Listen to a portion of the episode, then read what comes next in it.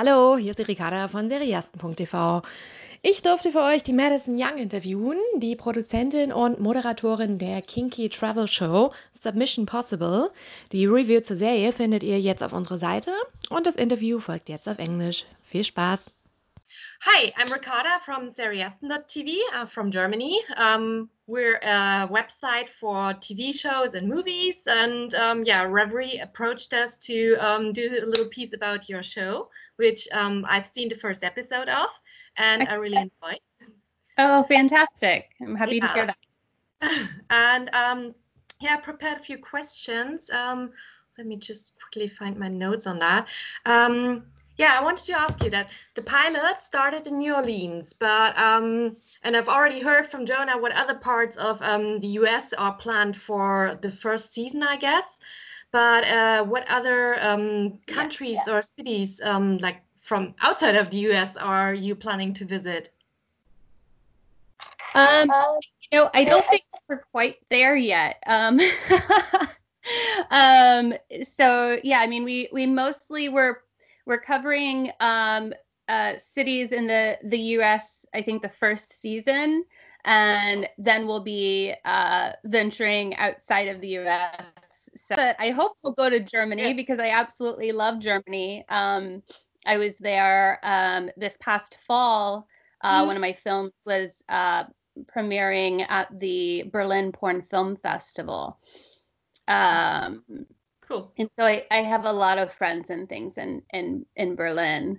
Um, mm. So Berlin would probably be um, in your travel route, but yeah, I'd love to do that. Berlin. Of course, uh, I definitely Japan. We should definitely go to Japan because I think there would be so much there as far as the the sexual culture yeah. in uh, Japan and the kink culture um, in Tokyo um, would be uh, fantastic to um, explore.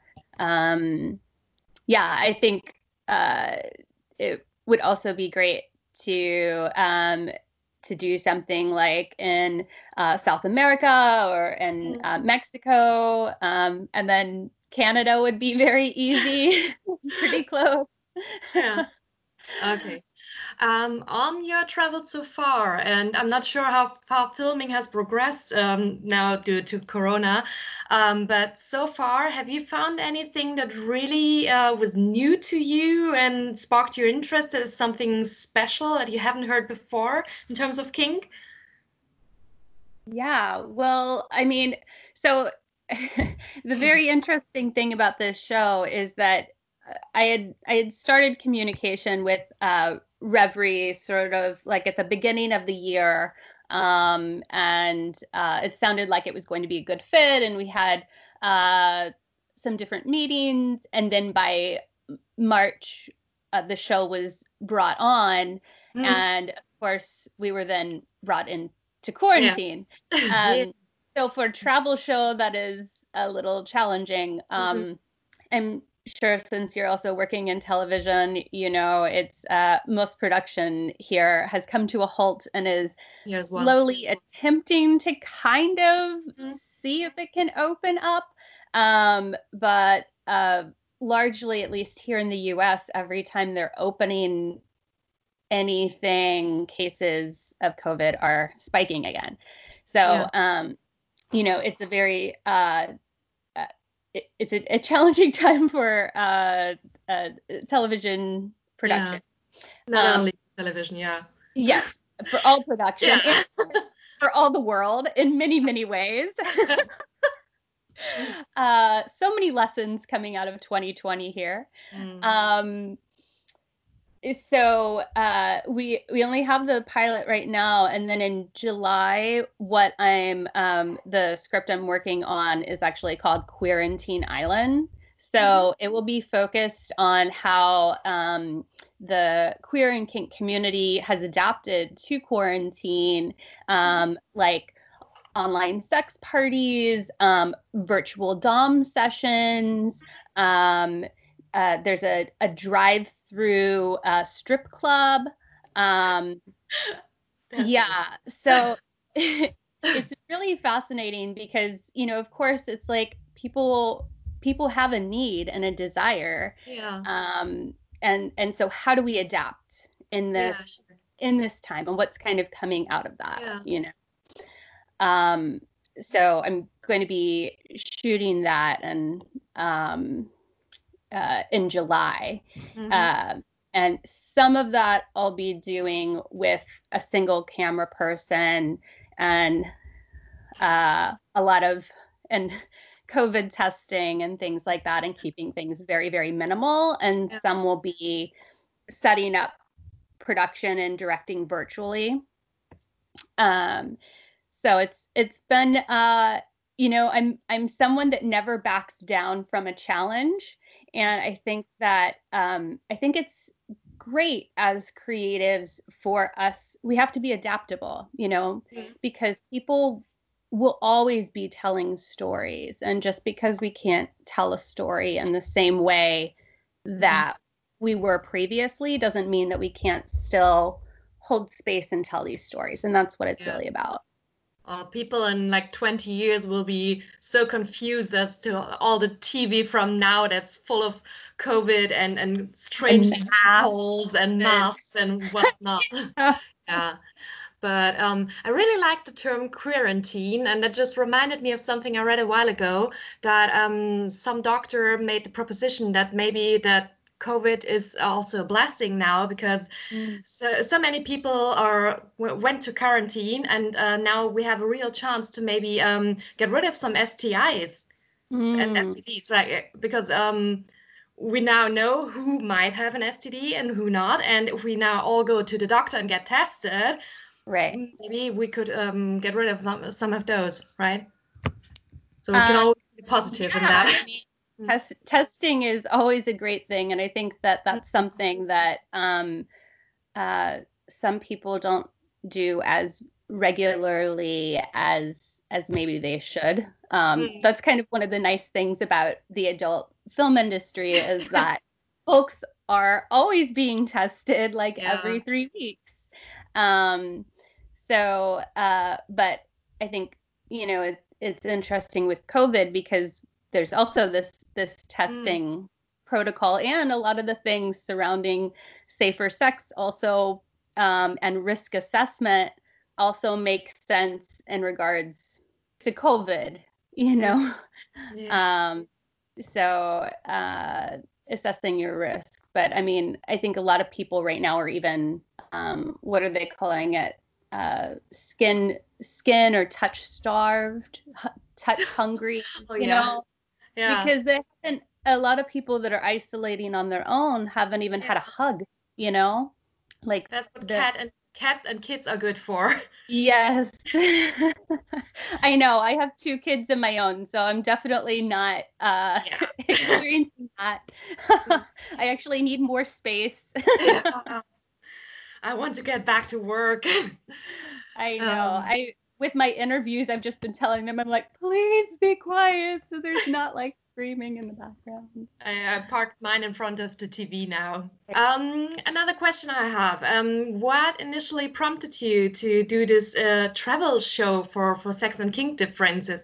So, um, was there any um, idea in your head that really uh, screamed like, um, "There are regional differences to find out here," or, or how did you get to that idea?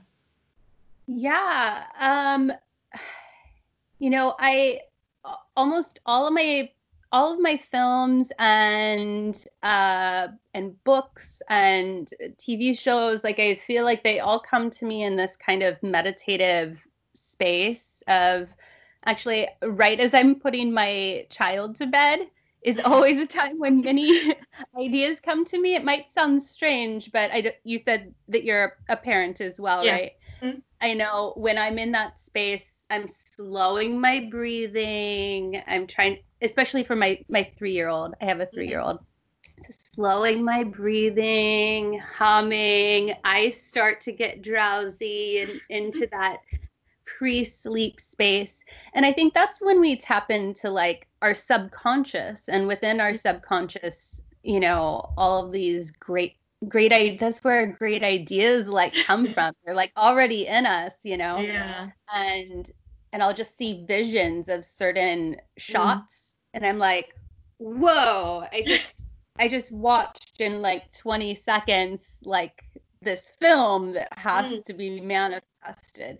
Um, so um, I was on vacation and, and putting my kiddo to sleep, and um, that's when I had this idea for this show. But mm. um, really, for the uh, the trajectory of my career, the last 20 years, I've really dedicated my life to holding holding this space for these stories mm. um, for uh, holding space for stories about um, sexual culture um, and uh, creating safe space for us to talk about sex and intimacy and kink yeah. and sex work and um, queer identity because um, there's not a lot of safe space for that.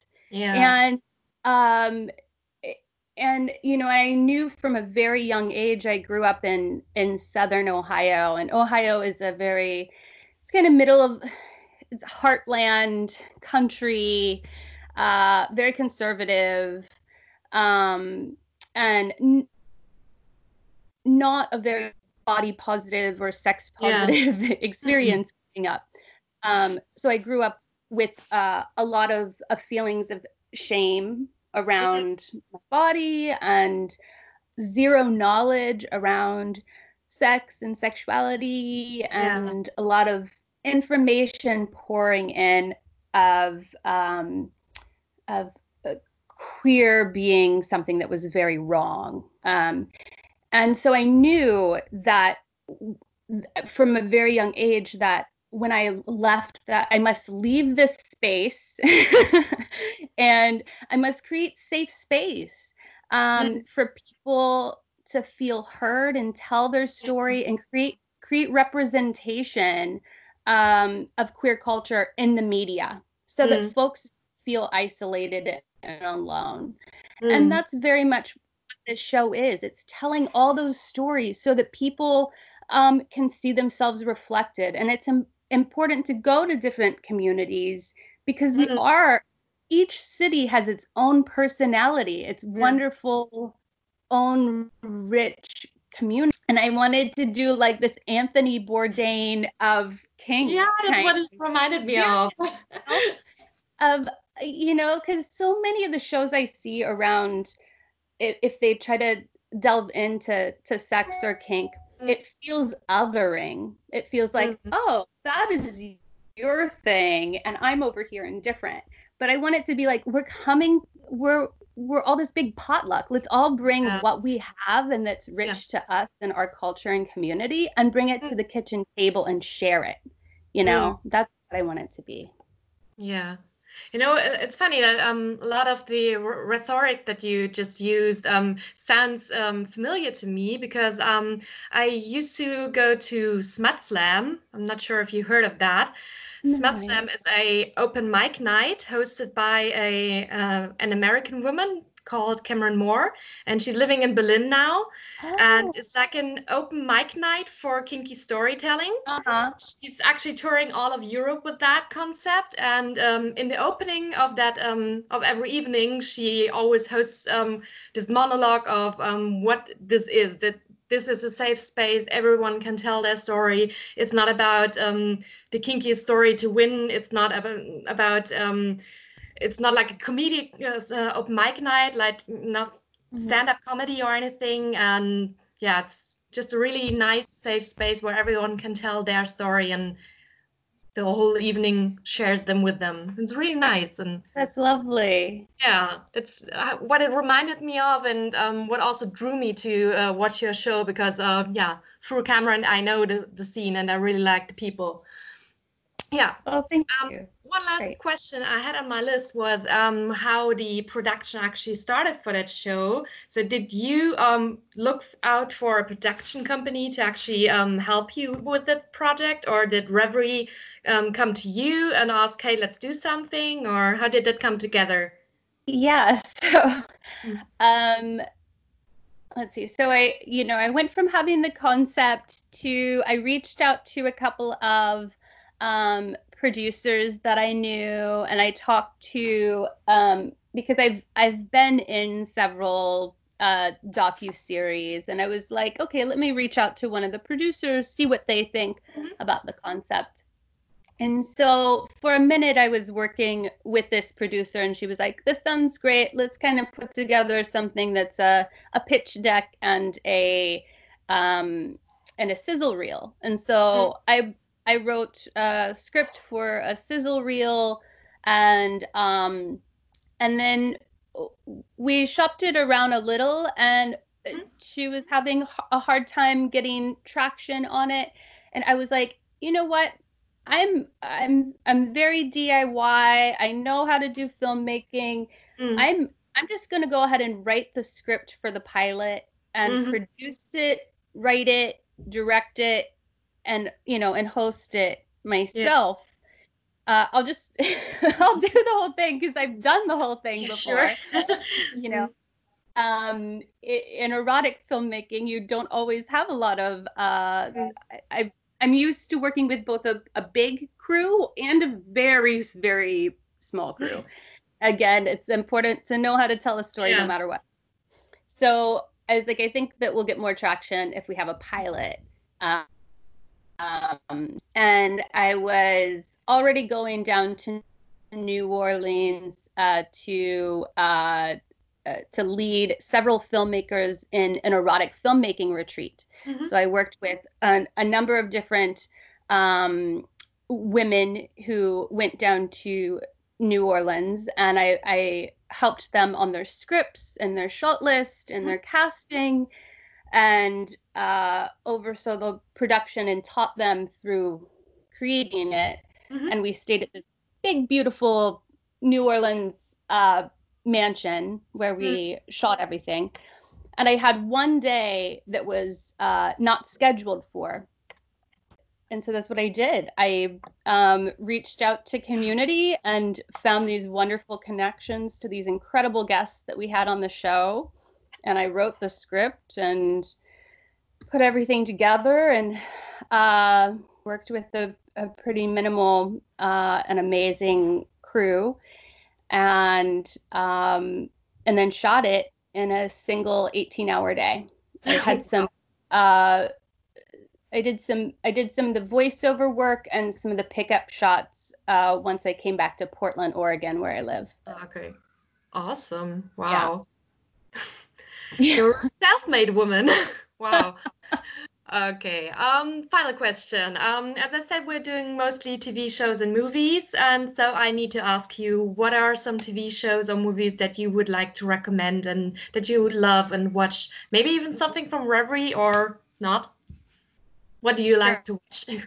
Uh, um, let's see. Uh, you know, one of the shows that I I really love that I uh, recently finished was uh, it's a series called Work in Progress um, which is a, a very queer show. It's really fantastic, and it's on uh, Showtime.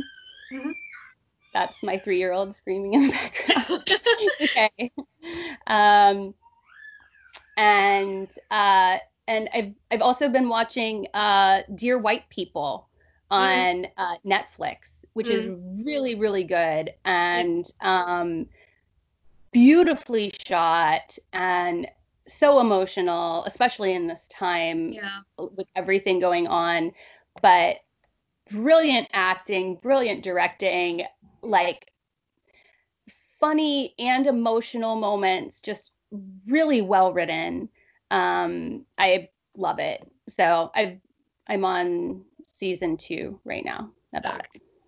Cool. Thank you. Yeah that's it for me. And um, thanks for taking time and um, say hi to a three year old. Will do. Okay. Have a great e- it's evening there now, right? Yeah, we're gonna head to bed now. okay. well, right. Have a great evening. Thank you so much for making time. Yeah, sure. Then enjoy the day. Bye. Thank you. Bye.